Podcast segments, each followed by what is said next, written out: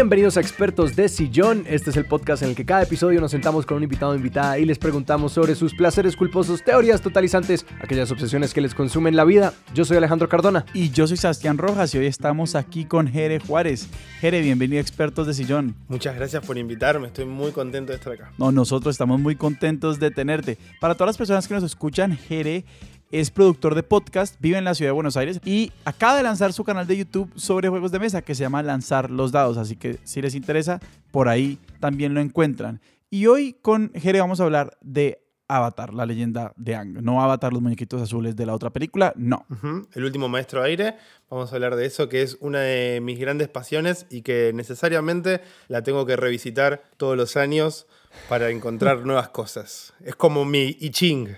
Exactamente. Y antes de entrar en tu obsesión con Avatar, para las personas que no lo, que no lo ven hace mucho tiempo, que nunca lo han visto, hagamos un breve bosquejo de qué es Avatar. Bien, Avatar es una serie de dibujitos, es una serie animada que buscaba un público infantil, creo yo, que lo encontró, porque definitivamente me habló a mí en el momento que salió en el 2005 es una serie de Nickelodeon creada por Brian Konietzko y Michael Dante Di Martino, que tiene tres temporadas, que después tiene sus extensiones, es decir, salieron cómics, después salieron otras temporadas con otros personajes, hay adaptaciones, hay proyectos a futuro, pero lo que cuenta esta serie es la historia de Ang, el último maestro aire, que tiene el manto de ser el avatar, que es una persona que puede manejar cuatro elementos. Estamos en un universo donde hay ciertos personajes que pueden utilizar algún elemento. Puede ser la tierra, agua, fuego y aire. Y el avatar es, el es la única persona en este universo que puede manejar todos y es el encargado de mantener el equilibrio en el universo. Entonces, ¿cuál es lo, qué es lo divertido y lo increíble de la serie? Que el avatar tiene 12 años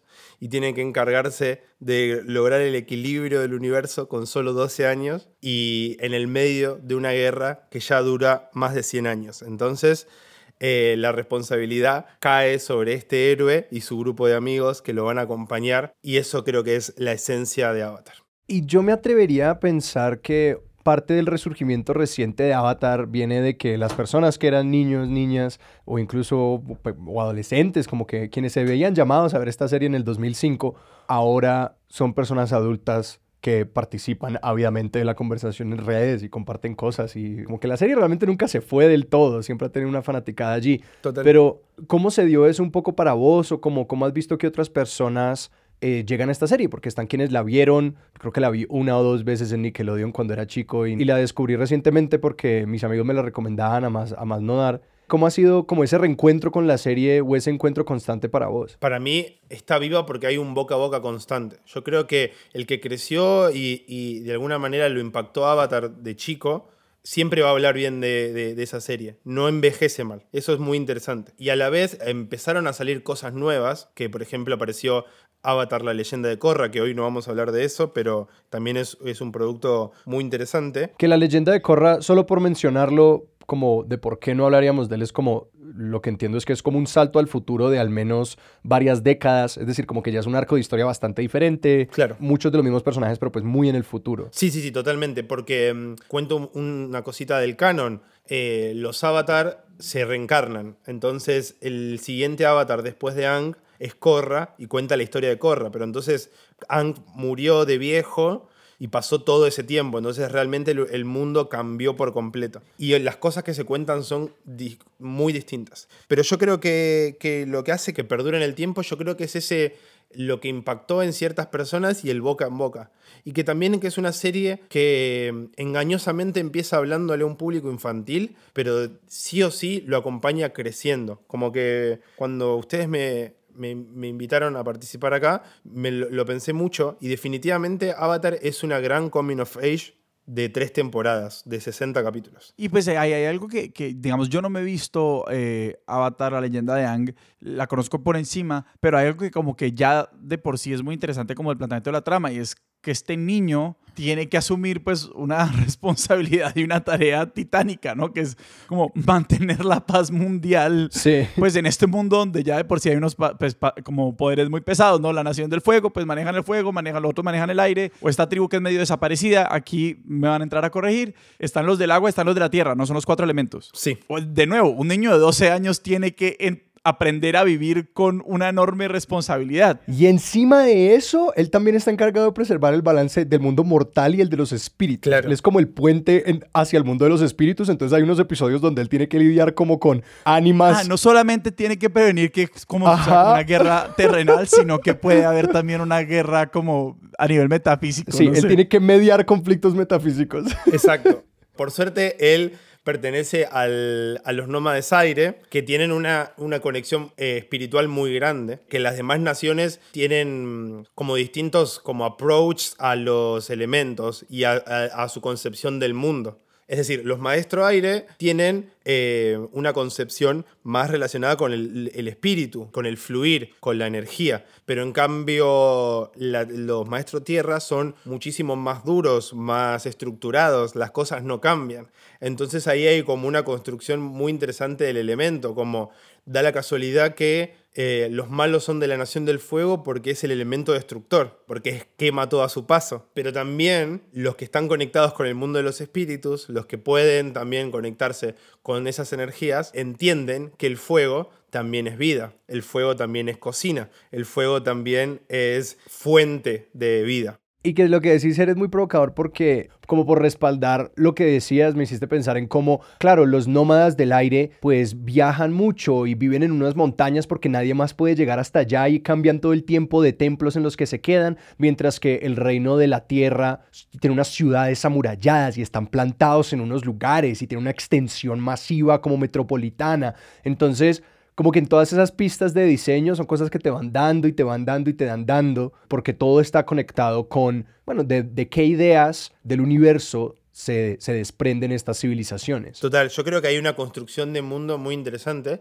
que eso me hace, eh, eh, les puedo contar si quieren, como uno de los orígenes de Avatar. Por Que favor. es que mm, Brian Konietzko hace unos, unos dibujos, unos sketches, y dibuja a este personaje con una flecha en la cabeza, y dibuja a un animal con una flecha en la cabeza también, que es el eh, Ang, Ang, el, el- el avatar, y Appa. Y escribe un texto diciendo como contando un poco de cómo se imaginaba este personaje. Él es un pastor que vuela arriba de estos mamuts voladores y usa una frase muy interesante que es él tiene una flecha en la cabeza para que los mamuts eh, lo puedan identificar como alguien conocido, porque estos mamuts también tienen esa flecha en la cabeza Ah. como para que se puedan sentir la representación. Y a partir de esa frase se empieza a construir el mundo. Y eso es muy interesante porque los creadores empiezan a preguntarse el porqué de las cosas. ¿Por qué les interesa que estos bisontes voladores, que en el- en el- en el- al final terminan siendo bisontes, por qué estos bisontes voladores van a sentir empatía por estas personas?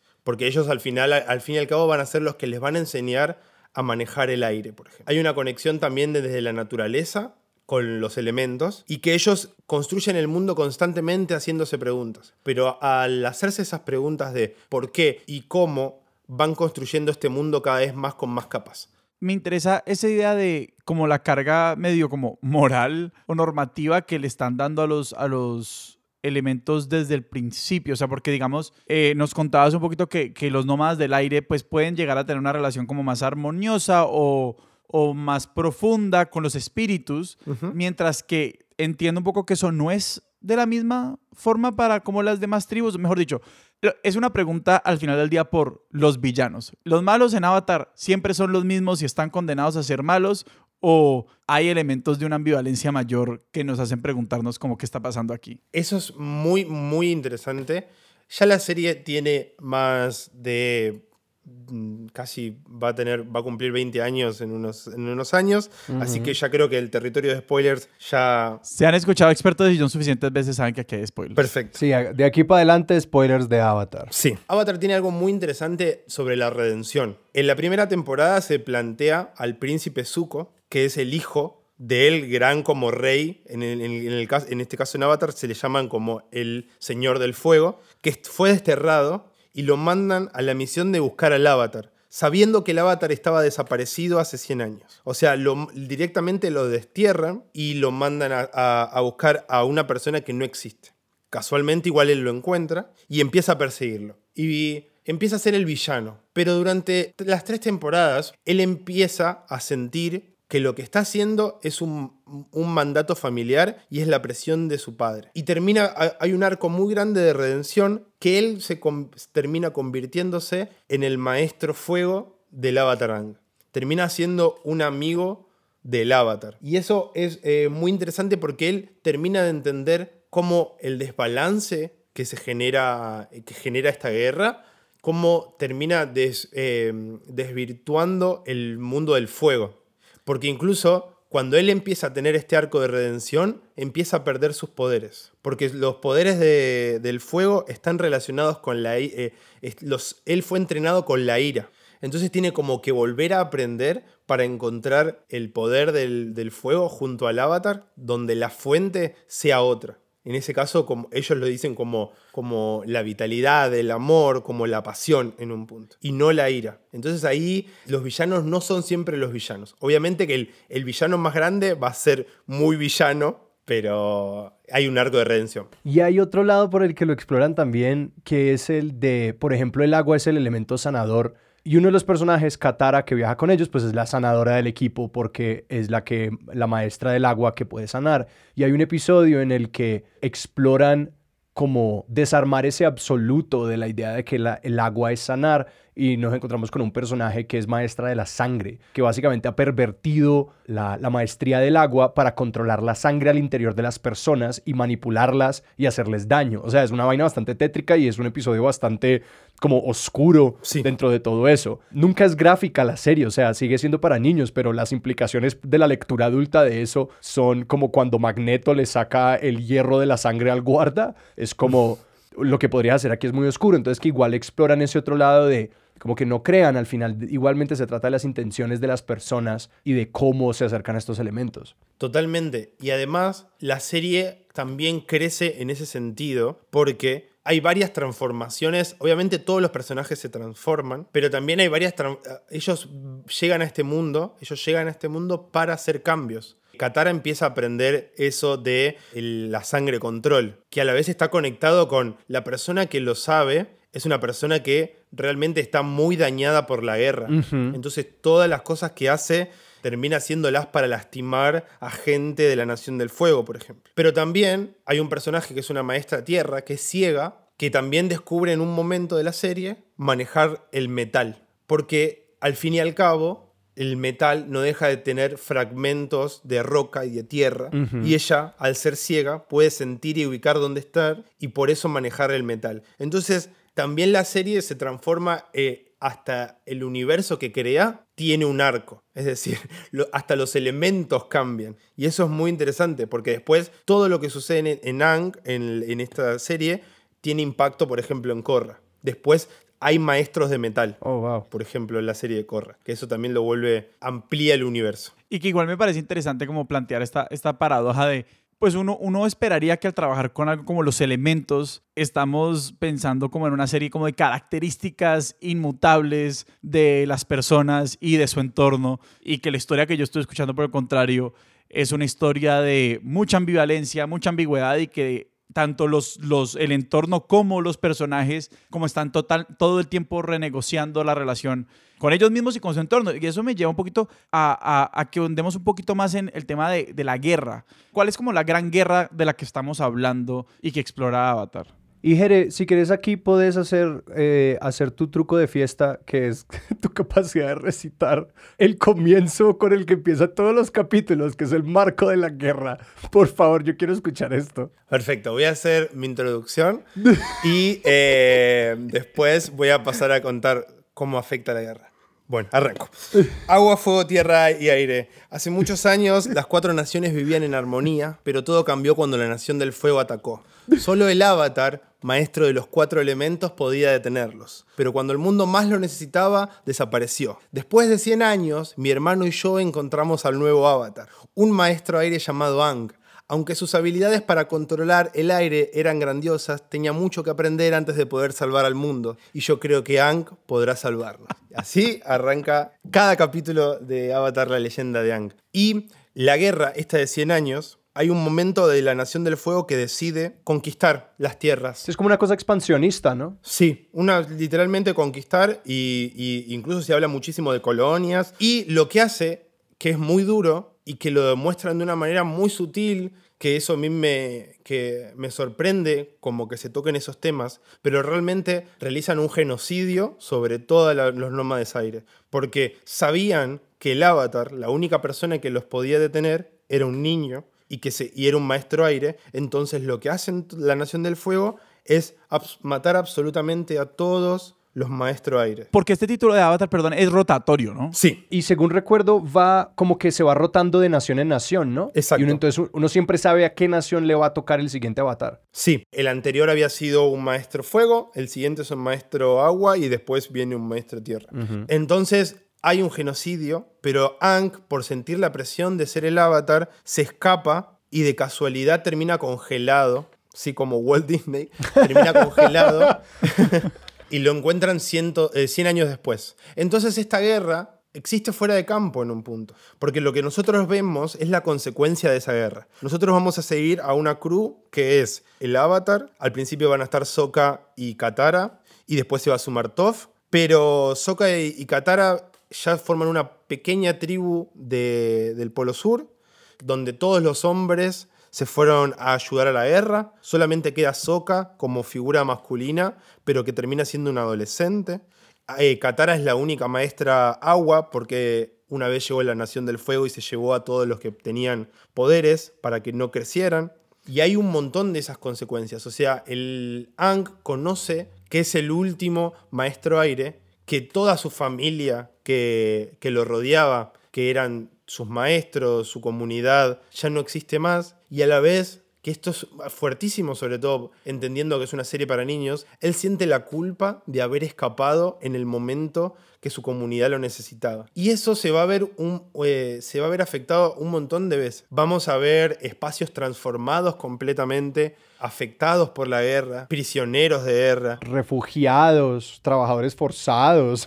Sí, sí, sí. Gente que tiene que ocultar sus poderes, buchones que van a decir esta persona tiene poderes, llévense los presos, un abuso del poder constante, una necesidad de ayudar a las comunidades también que están alrededor. Es un, construye un universo muy adulto y muy duro en un punto, porque no hay guerra que no tenga consecuencias para ninguna comunidad, pero lo construye en una serie para niños. Entonces por eso también cada vez que la revisito encuentro esas capas. Y eso me lleva la pregunta por el trauma. Como, como, porque mencionaste un poquito como que Ang sí siente esta culpa de haber sobrevivido, pero me, me interesa igual, como él tiene un crecimiento personal y las personas alrededor de él todas están como teniendo este crecimiento, como qué pasa con su trauma, qué pasa con el trauma de las otras comunidades que también han sido perseguidas, un poquito por cuáles son los momentos, porque como yo no conozco los personajes, cuál es el rol un poquito de la, de la rabia, no de la nación del, del fuego, pues que ha aprendido a, a conquistar desde ahí, pero también del resentimiento que sienten las otras tribus hacia hacia ese imperio, al fin y al cabo.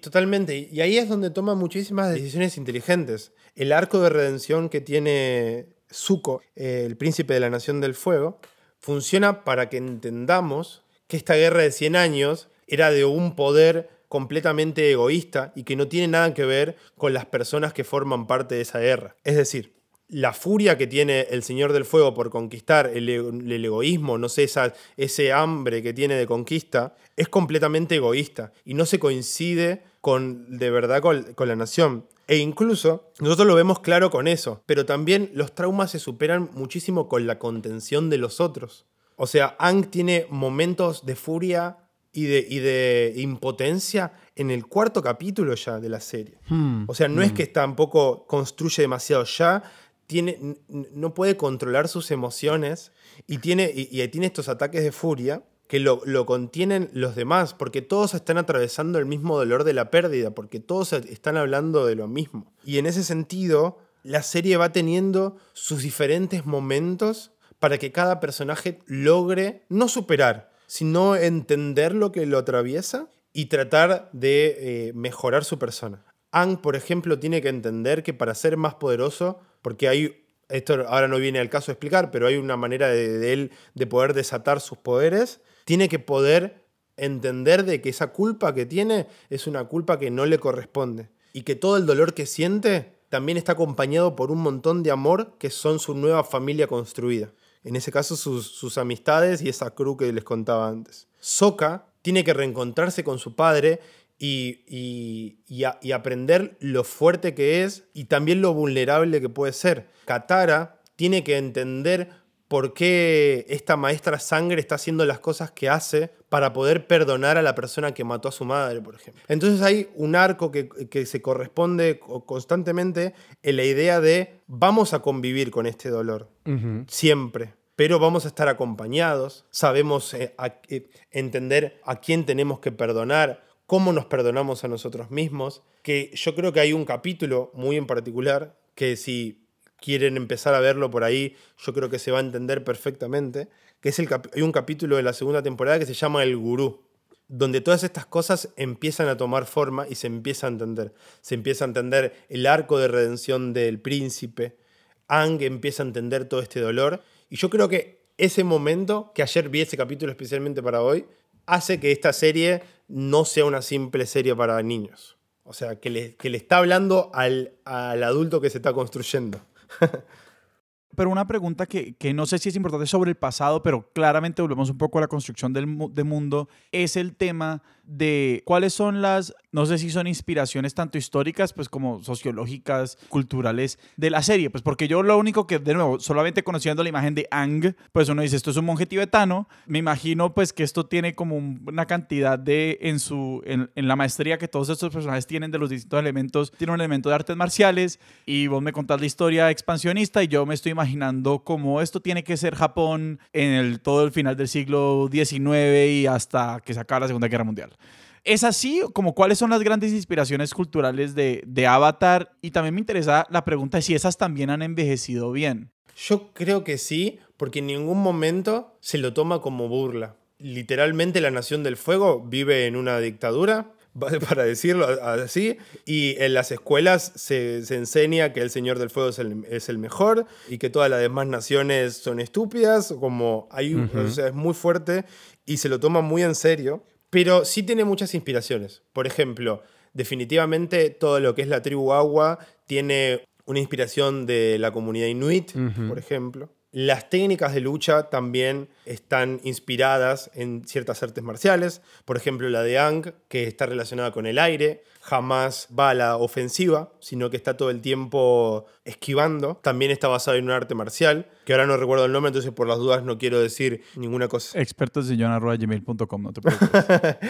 Eh, que es un arte marcial que sí que está inspirado muchísimo más en el movimiento, en el casi la danza. En cambio, los maestros tierra tienen otra porque están, son muchísimo más duros, están más conectados con el suelo. Sí, usan los pies todo el tiempo, todo el tiempo están como pateando el piso. Totalmente. En el caso de la Nación del Fuego está muy inspirado en técnicas marciales que usen muchísimo la respiración. Por eso uno de los grandes maestros fuego se le, le dicen el dragón del oeste, porque hay un momento donde desde su nariz, desde su fuerza, desde sus pulmones puede lanzar fuego por la boca como un dragón. Esa gente tiene excelente saturación. Y en ese sentido toma muchísimas inspiraciones en las artes marciales y las aplica muy bien, porque a la vez no es una serie que es tosca con eso. No, no, no, están muy bien planteadas, tiene grandes coreografías de, de pelea y son muy interesantes. Incluso desde el aspecto visual, como yendo también a la construcción de mundo, el Avatar Ang, que es todo de aire, tiene muchísimos elementos circulares, por ejemplo, en su, en su ropa. Está todo el tiempo, casi parece que está flotando. En cambio, la Nación del Fuego tiene muchos triángulos, como una llamarada, no simplificando una llamarada. Entonces, muchas veces que vemos planos de, de la Nación del Fuego, hay grandes verticales, por ejemplo. O en el caso de mm, los Maestros Tierra, hay grandes construcciones eh, cuadradas Sí, todo es cúbico. todo es cúbico, todo tiene, tiene formaciones, o sea, de, de ladrillo en un punto, como bien rectangular, y que después eso se traduce también en cómo funcionan, es lo que hablábamos al principio, cómo funcionan su vínculo cultural con eso. Porque, por ejemplo, son tan cuadrados que la capital del reino tierra, que se llama Basingse, el rey no sabe que existe una guerra, le ocultan que existe una guerra, para que el status quo y cómo está pensada la ciudad no desaparezca. Entonces ahí es como de repente ciertas cosas pensadas del diseño, como la rigidez que puede tener los maestros tierra, se puede traducir a trama. No sé cómo ha evolucionado la conversación, por ejemplo, en redes o desde la crítica cultural en torno a Avatar, pero no sé si, pues, es decir, este es un producto que, esto fue producido en los Estados Unidos, ¿cierto? Pues Nickelodeon Estados Unidos. Está ese elemento de como una corporación como Nickelodeon utilizando elementos estéticos provenientes de como muchísimas culturas alrededor del mundo. Hemos ya hablado de cómo pues el producto logra ser muy respetuoso y hacer una indagación muy como honesta y, cuidadosa de, de, todas esas culturas, de esos elementos, de, de que, o sea, dentro de lo que se podría hablar como apropiación cultural, igual hace como lo mejor que se puede hacer dentro de eso, que es como tratarlo como algo real. Pero no sé, ¿cómo, cómo has leído esas críticas? ¿Qué tanto se ha hablado? ¿Qué defensas eh, han dado las personas que aman este producto? Porque realmente desconozco cuál es la conversación en torno a él. Una de las cosas que podemos criticarle a Avatar, que obviamente entendiendo que es un producto que salió en el 2005, pero que eso no termina no es excusa de nada, es que por ejemplo no tiene representación de diversidad sexual, por ejemplo, o de género. Es decir, aparece un solo personaje donde hay una confusión de si es eh, una masculinidad o una feminidad como identidad de mostrar diversidad sexual o diversidad de género. Que creo que eso es una de las cosas que se le podría eh, criticar. Al ser un universo que está tan pensado en la diversidad hay mujeres fuertes, personas eh, de la tercera edad muy sabias, hay personas de la tercera edad muy malas, hay tanto villanas como, como villanos, como que en ese sentido las cosas están muy bien. Hay un personaje principal ciego y es parte de la conversación de estos personajes, como que logran incluir a muchas personas, sí, pero también está este gran vacío. Claro, en la primera temporada aparece un personaje precioso que tiene, anda en silla de ruedas, que Ang lo, eh, lo enoja, pero que después lo termina aceptando e incluso sintiéndolo parte de su familia. Entonces eso es muy interesante. Pero, por ejemplo, eso recién empieza a suceder en Avatar, la leyenda de Korra, donde empiezan a aparecer por lo menos insinuaciones, todavía no, no, la verdad es que eso es otra cosa para criticarle, no tomaron una postura, pero se entiende y da a entender de que el avatar Korra es una persona bisexual, por ejemplo. Termina el arco de ella dándole la mano y yendo a la aventura con una mujer. Entonces, eso es algo que yo creo que es el, el, punto débil que van a tener que ir a enfrentar, porque no sé si enfrentar, que deberían asumir como que existe, como existe, y, e introducirlo, porque creo que va a atraer un público también y, va a ser muy... O sea, ya hicieron las cosas muy bien, agregar eso no cambiaría absolutamente nada, y yo creo que en ese sentido va a ser el próximo desafío, que ellos también tienen muchos planes de que eso exista. Están,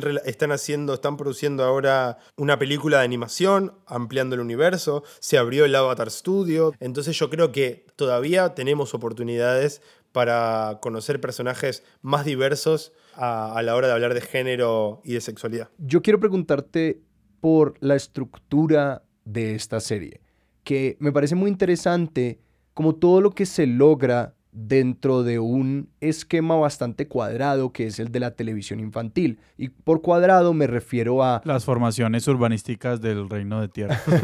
sí, sí, sí. Que si mal no me equivoco, esta pues salía semanalmente por Nickelodeon. Son episodios de media hora de bloque televisivo, lo cual significa como 23 minutos. Y los episodios entonces necesariamente tienen que ser modulares, necesitan contar su propia historia. Cada episodio es como un pequeño poema, un pequeño haiku que luego cuando los miras todos juntos van tomando un sentido mayor y mayor, pero cada uno tiene que poder pararse por sí solo, tiene que poder ser una media hora de entretenimiento que no requiera de ni conocimiento previo ni de una vista continuada para ser disfrutado. Vos ¿Cómo has visto que esa estructura les ayude? Porque pues es decir, yo soy un como firme creyente de que las eh, restricciones en el arte eh, cuando las cosas salen bien, llevan a grandes cosas. Es decir, ¿qué es lo que le aporta esa estructura que viene desde, un, desde unas necesidades económicas y prácticas que le aporta la serie? Yo creo que fueron también, tomaron decisiones muy inteligentes a la hora de crear y contar el mundo en las primeras dos temporadas, ¿sí?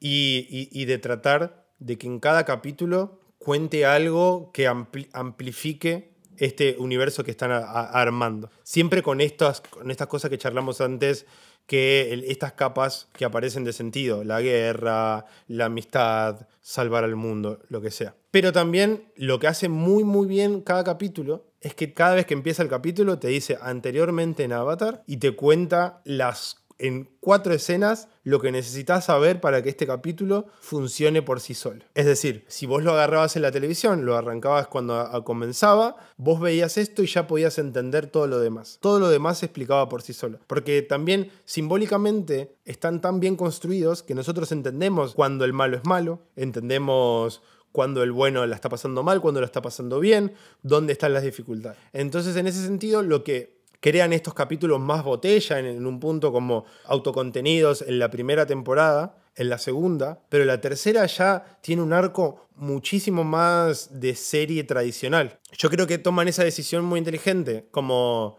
tienen las dos temporadas primeras filmadas, o sea, eh, producidas, y después en la tercera ya con todo el universo construido, ya se pueden tomar el lujo de ir más por la trama. Porque ya la tercera temporada es el libro de fuego, ya se acerca cada vez más la oportunidad para las, cuatro, las otras tres naciones de poder derrotar al Señor del Fuego, que es muy interesante, como de repente todo lo que vimos en las primeras dos temporadas confluye en esos momentos. La presión que tiene Ang, que de repente le dicen la única manera de detener al Señor del Fuego es matándolo. Y él al ser un nómada de aire que no, no cree matar, que es vegetariano, que cree en la redención, cómo se enfrenta a la persona más poderosa en este momento, en este mundo, eh, sin matarlo. Entonces ahí definitivamente necesita un arco, que se construye a veces con aventura pura, a veces con guerra, o a veces en episodios donde seguimos al príncipe Zuko en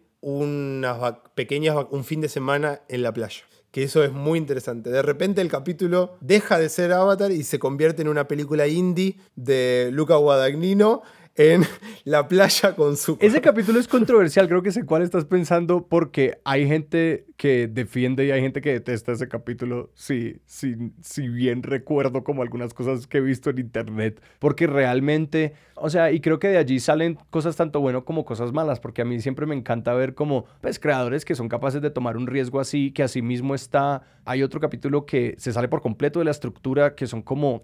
No recuerdo si se llama como cuentos desde Basing C o algo así, que son Sí. como Cuentos de Basingse. Cuentos de Basingse, que son como tres o cuatro viñetas de ocho minutos de- que sencillamente siguen un personaje por ocho minutos y son una, es una pequeña historia de cómo, yo qué sé, alguien se hace una sopa o alguien tiene un día cotidiano y al final va y vela y nos damos cuenta de que está como, eh, este es el aniversario de la muerte de su hijo y ese era el día que él decidió vivir para conmemorar a su hijo, que es algo muy fuerte y que es ese mismo, el mismo permiso que genera el episodio de la playa, que a mí francamente me pareció como vaya es ese mismo permiso que genera los cuentos de Basinse, que tiene un momento que en ocho minutos te puede aplastar como lo hace, como yo que sé, la secuencia del comienzo de Up. Sí, yo la vi hace muy poquito y lloré, siempre lloro. Incluso él, canta, él canta una canción que si la escucho en este momento podría llorar. Y a la vez descubrí algo sin querer que mm, al final de ese mini episodio dice en honor a Mako. Y sin querer, ayer anoche descubrí que Mako era la voz de ese personaje, del tío Airo. Que el- le cuento rápidamente lo que sucede. Él se prepara, eh, va, eh, está en un mercado. En el mercado se compra una canasta. Alguien le quiere robar. Lo ayuda a esa persona y le eh, impide que le roben y le ayuda a esa persona. Ayuda a unos niños a escapar. Termina en un árbol poniendo, montando una especie de eh, altar donde pone un dibujo de su hijo. Nosotros ya sabemos que su hijo murió en la guerra. Le dice feliz cumpleaños. En lágrimas le dice me hubiese encantado ayudarte. Y se pone a cantar. Llora. Se me pone la piel de gallina en este momento, chicos. Y termina en sepia diciendo en honor a Mako. Y Mako era en sí mismo el actor de doblaje que hacía la voz del tío Airo, que solo, solo llegó a grabar las primeras dos temporadas y después se murió. es fuertísimo en ese sentido porque termina haciéndose su propio homenaje él mismo eh, en la serie. O sea, los creadores, la manera de homenajearlo es como eh, su personaje homenajeó a su hijo. Es precioso Datos curiosos, él, creo que actúa, por ejemplo, es un, actor de doblaje que actúa, también es actor, que actuó también, por ejemplo, creo que en Robocop, si no me equivoco, y que después, homenajeándolo en Corra, hay un personaje que se llama Mako. Pero sí, a veces la serie toma esos riesgos, toma esos riesgos de hacer episodios muchísimo más lentos, eh, episodios que parecen una película de Kurosawa, de, un western eh, asiático, entonces hay muchísimos homenajes ahí pequeños que toma la serie, que también ya de grande uno los aprecia de, otra manera. Como cuando uno es más chico le gusta muchísimo el pochoclo, ¿no? Como quiere ver que se peleen, que haya acción, y de repente cuando aparecen estos oasis donde conocemos a los personajes más de que no, por más de que no avance la trama, vemos cómo estos personajes crecen, aprendemos también a disfrutar esos episodios. Hey, ¿cuántas veces te has visto Avatar? Eh, no podría contar, no, ya no lo, sé. O sea, eh, ya, no lo sé porque la he visto en la televisión. Esperaba, no tenía cable, yo no podía ver Nickelodeon, entonces acá una, eh, un canal de aire compraba, entonces los domingos a la mañana pasaban tres capítulos, y entonces yo los domingos a la mañana me despertaba para verlos. la he tenido en DVD, He tenido las temporadas completas eh, piratas, eh, en, en DVDs también. La he llegado a piratear y ahora llegó el momento de verla legalmente en Netflix. Pero, eh, o sea, la vi en muchísimos formatos. ¿Y cómo ha crecido tu entendimiento de la serie y tu apreciación? O sea, me interesa sobre todo como tal vez un momento en el que, en el que te veías a vos mismo como revisando tus impresiones anteriores? O sea, como este momento en el que este acervo sí empezó a crecer de una forma como mucho más frenética, no sé. Y que también, esa es una, no sé, como que para mí descubrir que uno podía volver a ver una serie, es decir, yo nunca he tenido una serie que me vea tantas veces como eso, pero es una idea que de por sí es interesante y fascinante porque, no sé, por lo menos yo no crecí en un mundo, como que mi papá me decía uno porque sea la misma película dos veces, Entonces, como que, ¿cómo fue para vos darte cuenta de que, de que eso se podía? Y además no sé si, ¿cómo fue como vivir en el mundo con esa afición por Avatar, como que te daba pena o lo celebrabas abiertamente, querías evangelizar o era algo como tuyo con vos y la serie ¿Cómo, cómo fue como madurando esa relación con la serie? Yo creo que ver Avatar de vuelta es volver a, casa. Es como una sensación de confort y contención. De entender también eh, el capítulo que hoy les contaba del gurú me hizo entender que un niño o un adolescente podía eh, sentirse solo, podía sentir culpa, podía sentir miedo, podía sentir, eh, sentir amor y, que no esté correspondido o que sea correspondido. Entonces, revisitar la serie es un poco eh, es tocar eh, tierra firme en un punto. Yo creo que la serie, viéndola por primera vez de adulto o viéndola cualquier, de cualquier manera, algo te va a hacer vibrar, definitivamente. Quizás no la vuelvas a, revisitar como lo hago yo todos los años, pero a mí me acompaña de distintas maneras. Me acompañó hace unos años en un duelo muy importante que tuve yo porque se murió mi perra que tuve durante 16 años y yo estaba solo en mi casa, entonces eso era compañía para mí. Hoy la estoy viendo con mi pareja que nunca la vio, con mi novia, entonces es revisitarla con otra persona, tener esas conversaciones, pero también la serie tiene muchísimas capas, como decía antes, a mí me gustaba ver eh, las peleas o me gustaba ver cómo podían vencer a este gran villano. Pero ahora me preocupo por cómo están contados los detalles, cómo está construido este mundo, cómo cada personaje se arrepiente y, sabe pedir perdón, cómo creo que hay algo muy lindo de la serie, que lo estoy pensando ahora en voz alta por primera vez, es que da muchísimo permiso a ser sensible, a mostrarse sensible ante el mundo. El arco que tiene el príncipe Zuko, por más de que sea el malo, termina siendo de mostrarse vulnerable. Y yo creo que eh, en eso la serie hace que yo pueda ver eso y decir como está bien sentirse eh, mal a veces, está bien sentir culpa, eh, o sea, le pasa a todo el mundo, le pasa incluso hasta a la persona más poderosa del universo. en ese sentido creo que es eso, es un poco pisar tierra firme eh, no sentirse tan solo, eh, con, tener esa contención. Que, que para mí es Avatar, pero para otra persona puede ser Toy Story, para otra persona puede ser Spider-Man. La misma sensación cuando Antonego pincha su ratatouille y se lo mete en la boca y viaja a su infancia. Encontrar esas cosas que nos hagan volver a casa eh, me parece que son como importantes y necesarias. Una serie que te ha acompañado por tanto tiempo, ¿cómo también te ha ayudado como a generar como un poquito, sí, una, una brújula o un mapa una línea de tiempo emocional sobre vos mismo y cómo, cómo has crecido. No sé, no sé si podemos hablar como de, de, esas cosas que te has ido dando cuenta sobre vos y sobre como tu mundo interior a punta de ver Avatar. Yo creo que también al crecer puedo sentir identificación con, con personajes distintos, porque la serie atraviesa muchísimo eso. Y esto de, de entender, quizás no de aprender algo en el momento, ¿no? Revisitar Avatar es revisitar también cosas que yo hice. ¿no? Entender que esto que les decía, por ejemplo, de que todos en algún momento somos maestros o somos discípulos de nuestros amigos, por ejemplo. Suena durísimo decir maestros y discípulos como que parece que es algo muy estructurado, pero imagínense como eh, dar el consejo que necesita alguien y, recibir las palabras de apoyo de la otra persona, yo lo siento de esa manera. Y, y siento que, que Avatar está como lleno de lecciones implícitas que me hacen pensar en, ah, yo de esta manera actué o este miedo que yo tenía de decepcionar a mis papás cuando dejé de ser músico, por ejemplo, yo antes era músico, este miedo que yo tenía es el mismo miedo que tiene el príncipe Zuko de decepcionar a su padre.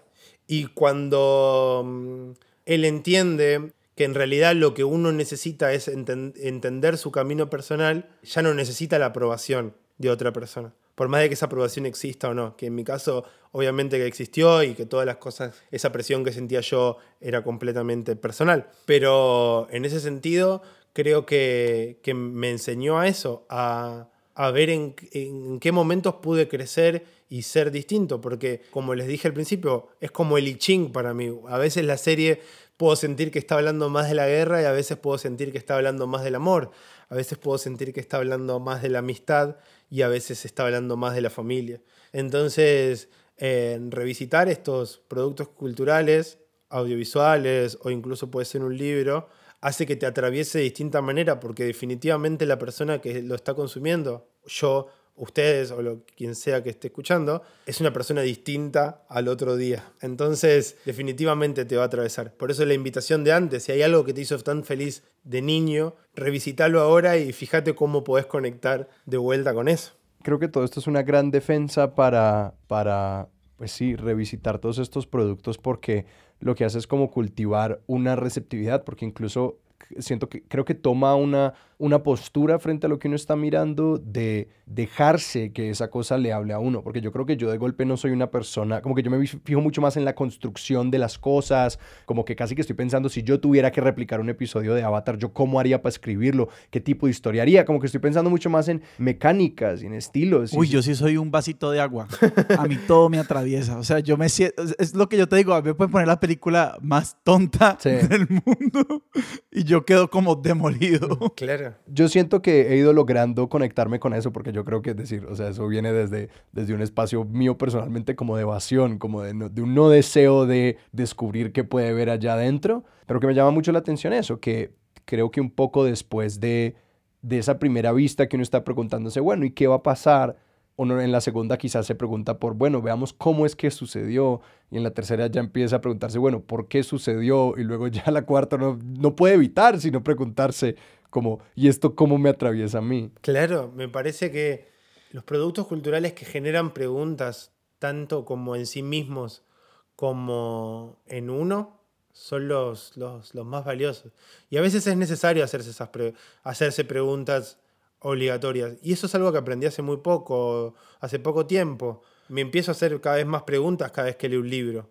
Como que no tengo respuestas, porque quizás no las tengo en este momento, pero me pregunto quizás cuando algo, algún capítulo me hace llorar, ¿por qué me hace llorar? ¿Por qué me hace llorar que en un momento Ang pierda a su animal de compañía y lo encuentre seis capítulos después y, y se ponga a llorar un niño de 12 años abrazando un bisonte volador. ¿Por qué me hace llorar eso?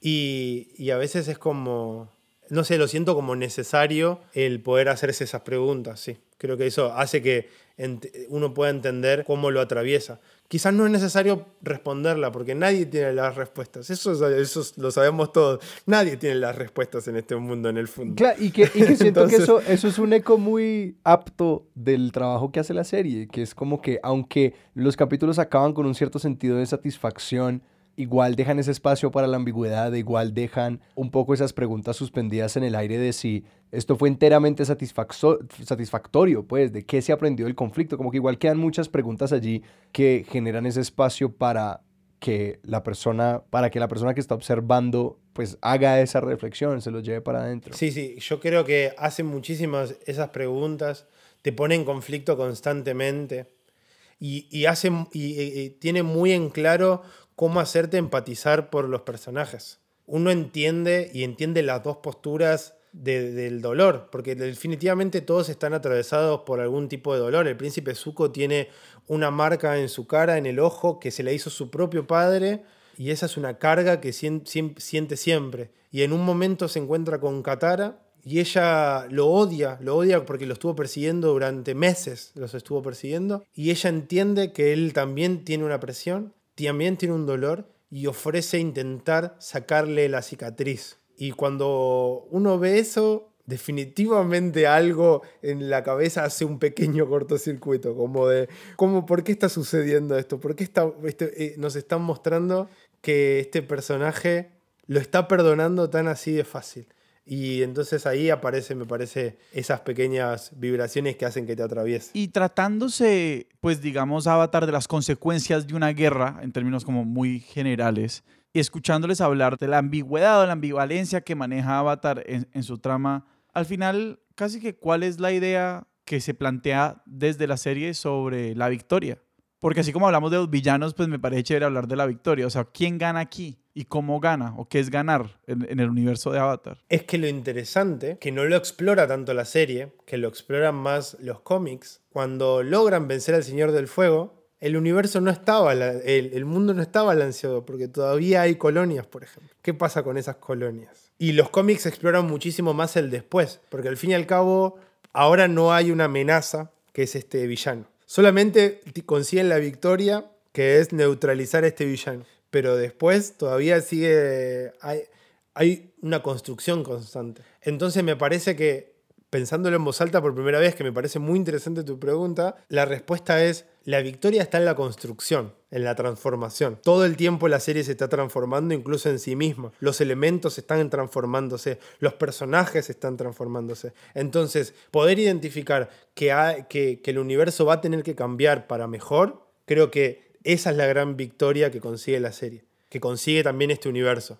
Porque después uno de los cómics se trata de eso, cómo las colonias, después de 100 años, ya son una nueva cosa. Porque ya hay una generación, hay una colonia muy grande, cuentan los cómics, que hay una colonia muy grande donde, vamos a decirle, el jefe de la Nación del Fuego que maneja esa colonia está casado con una señora del, del, del reino de la tierra. Entonces la hija es la hija de un maestro fuego que maneja eh, la tierra. Entonces hay una, hay una ambigüedad ahí y una construcción donde el balance va a estar en la construcción, no en la victoria o en la derrota de alguna de las fuerzas. Y creo que ahí eso es muchísimo lo que quiere contar la serie, que el balance está en la transformación y no en la de en la desaparición. O el como sometimiento, ¿no? Como el Claro. control como irrevocable de algo sobre algo. Claro, ninguna de las fuerzas tiene que desaparecer, tiene que haber un balance. Me voy a ir por una tangente que, que- pero es como el avatar es como el leviatán de Hobbes, ¿no? Es como este man que tiene que llegar a, domina- a dominar como los cuatro elementos para, para que ninguno se maten los unos con los otros. Es completamente real porque las temporadas de Korra, por ejemplo, eh, ocurren en una ciudad donde ya es como emulando ya la década del 20, del 30, por ejemplo, de los Estados Unidos. O sea, Ajá. ya directamente hay tecnología. Y el, el gran villano es una persona que dice que no quiere que haya más maestros, que la fuerza está en la gente que no tiene poderes, porque no todos tienen poderes. Mm. Entonces ahí aparece otro tipo de desbalance. Y, y, eso mismo pone en entredicho como, pues, qué validez tiene esa idea, ¿no? Como que hay una, como una gente excepcional que controla gran parte del poder y hay otra gente que está mamada de ese status quo. Y que, y que en ese momento, cuando sucede eso, el avatar es un adolescente. Entonces, un adolescente va a ser la encargada de, de, decirme lo que tengo que hacer y lo que tengo que pensar. ¿Entendés? Por más de que sea la más poderosa. Si es la más poderosa y quiere evitar que yo piense de esta manera, no está sometiendo, eh, sometiendo, sometiéndome a mí. Entonces, eso es lo que plantea, por ejemplo, Corra, que ya es una versión mucho más adulta de lo que plantea Avatar, la leyenda de Ang. Que si quieren, la charlamos en Experto de Sillón 2023. en este proceso de ver la serie varias veces, ya has hablado como, ah, a veces habla, a veces la entiendo como hablando de la familia, a veces la entiendo hablando del amor, a veces la entiendo hablando de la amistad. ¿Cuál es, si, si podés decirnos, como la temática y la conversación que, que Avatar ha desbloqueado con otras personas o con vos mismo? como que te ha sido más satisfactorio, más emocionante. O sea, como, no sé, por ejemplo, como cuando descubriste que Avatar hablaba de la guerra, como eso te generó, te rompió la cabeza, o cuando hablaba de la amistad, o sea, ¿cuáles han sido algunos de esos momentos como satisfactorios que te ha dado como un lenguaje para cambiar la forma como ves algo? Yo creo que en el momento que entendí que ser vulnerable y ser sensible no era símbolo de, de debilidad. Creo que Avatar me enseñó eso y es lo que abrazo hoy en día después con 27 años, ¿no? Como el poder mostrarse vulnerable ante tus amigos, entre el, poder mostrarse sensible frente a los padres, frente a una pareja. Yo creo que, que Avatar para mí significa eso. Sentir dolor, sentir culpa, sentir miedo no es símbolo de debilidad, sino que es parte de lo que, de lo que existe, que te puede trabar, obviamente, pero que se puede extrabar con la contención, la contención de la familia, de un tío, de un padre, de un amigo, eh, de un compañero. Creo que eso para mí es lo principal y lo que también me costó muchísimo más verlo con el, con el tiempo.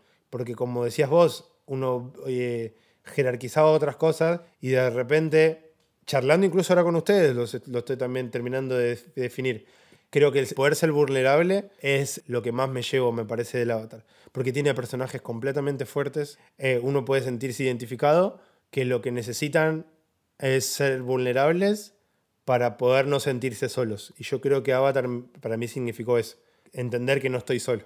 Jere, muchísimas gracias. Jere, muchísimas gracias. muchísimas gracias, chicos. Me encanta. Vean Avatar y me escriben. Nosotros siempre acabamos con la recomendación de pues apuntamos a las personas a algún lugar, ¿agregarías algo más más allá de vayan y vean esta berraca serie? Cuando se enamoren de esta serie, recomiéndensela a sus amigos. Creo que esa es la segunda recomendación. El boca en boca nos va a, va a salvar al universo no está en peligro. No está en peligro para nada. Jamás.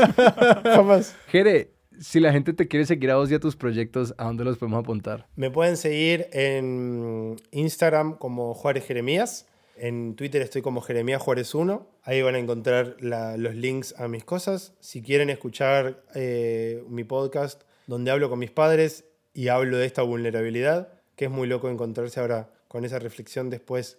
Como que es muy loco recomendar mi podcast ahora pensando en esa, en esa reflexión final, porque es lo que yo hago en ese podcast que se llama Beatriz y Roberto, donde me siento, le pongo un micrófono a mi papá y a mi mamá y charlo sobre quiénes eran ellos y quiénes somos ahora, se los recomiendo. Y el canal de juegos de mesa que se llama Lanzar los Dados, que está creciendo, así que les viene bien un par de likes y suscripciones. De nuevo, muchísimas gracias, Jere. Muchísimas gracias a ustedes, la pasé muy bien y me hicieron encontrarme con mi yo interior un par de veces, así que gracias. Sebas, a nosotros, ¿dónde nos pueden encontrar en redes? A nosotros nos encuentran en Instagram como arroba expertos de sillón, en Twitter como arroba expertos sillón, nos pueden escribir a nuestro correo que es expertosdesillón arroba gmail.com y también pueden hacer parte de nuestra comunidad de oyentes en Discord, donde conversamos sobre algunas cosas que quedan pendientes de los episodios o simplemente las personas también asumen estas obsesiones como propias y nos cuentan qué encuentran. Y para ser parte de esa comunidad, simplemente tienen que apoyarnos en Patreon, contribuir un poquito al sostenimiento de este proyecto y eso lo hacen a través de patreon.com slash expertos de sillón. Nuestra música es de Juan Esteban Arango, nuestro logo es de Sebastián Márquez y Expertos de Sillón es un proyecto de Sillón Estudios producido por Sara Trejos con el apoyo de Paula Villán. Yo soy Alejandro Cardona. Y yo soy Sebastián Rojas. Esto fue Expertos de Sesión. Hasta la próxima.